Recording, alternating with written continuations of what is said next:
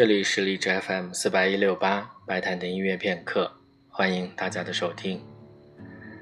在今天的节目当中，将为大家介绍的是一个之前介绍过的曲子，来自意大利作曲家莱斯皮基的《罗马三部曲》第一部《罗马的喷泉》。莱斯皮基的《罗马三部曲》分别是于一九一六年创作的《罗马喷泉》。一九二四年创作的《罗马的松树》和一九二八年创作的《罗马的节日》，每一部都是由四个乐章所构成的交响诗。《罗马的喷泉》除了提到四个著名喷泉的名字以外，还特别提及了它的时间。比如第一首，它的标题写的就是破晓时分的茱莉亚峡谷喷泉。描绘的是黎明时牛群缓缓穿过喷泉时的一派田园风光的景色。关于整个乐曲的解说，我认为还是日本的音乐评论家志鸟荣八郎先生所写的《西方音乐名作故事》最为细腻和生动。下面还是为大家念一下志鸟荣八郎先生在他书里面所写的《罗马的喷泉》这一段的解说。一八七九年七月九日，出生于意大利博洛尼亚。一九三六年四月十八日，结束了五十六年生涯的奥多利诺·莱斯皮基，是意大利音乐复古主义的一员骁将，是罗马历史和传统的热烈的赞美者。他十二岁进博洛尼亚音乐学院学习小提琴和作曲。一八九九年二十岁时毕业，去俄国拜于里姆斯基科萨科夫门下。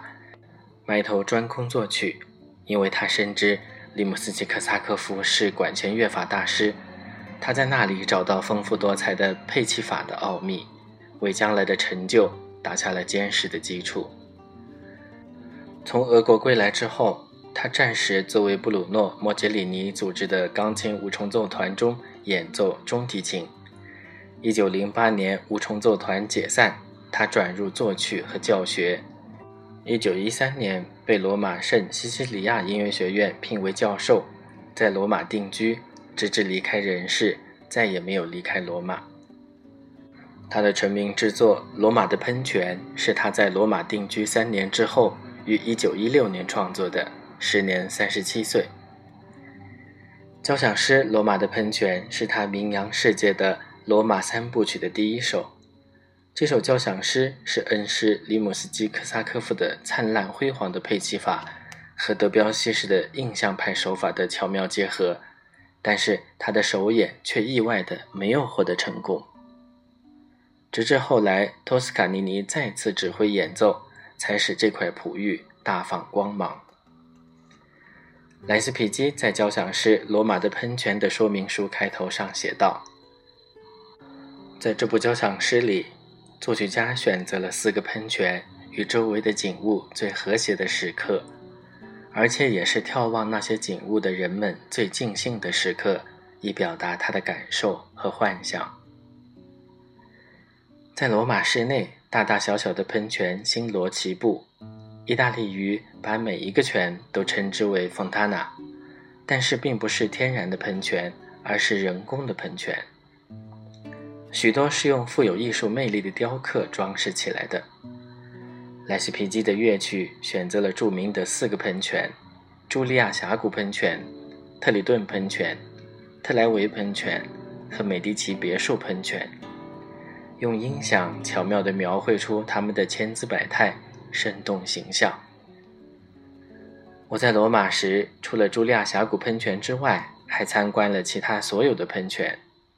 我感到最接近他的音乐形象的是最近在日本也以爱泉而闻名的特拉维喷泉。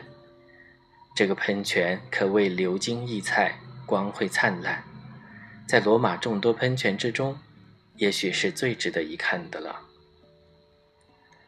莱斯皮基在说明书上提到的，在晶莹的水面上，海马拉着海神的战车，跟随在半人半鸟的美女。和半人半海豚的怪兽后边，这个雕塑是十分宏伟的。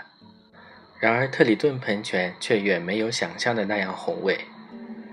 我去参观时，正在修筑地铁，水已经处于干涸状态，根本找不到莱斯皮基笔下的色彩斑斓的清晨的特里顿喷泉的意趣了。更使人失望的是美第奇别墅的喷泉。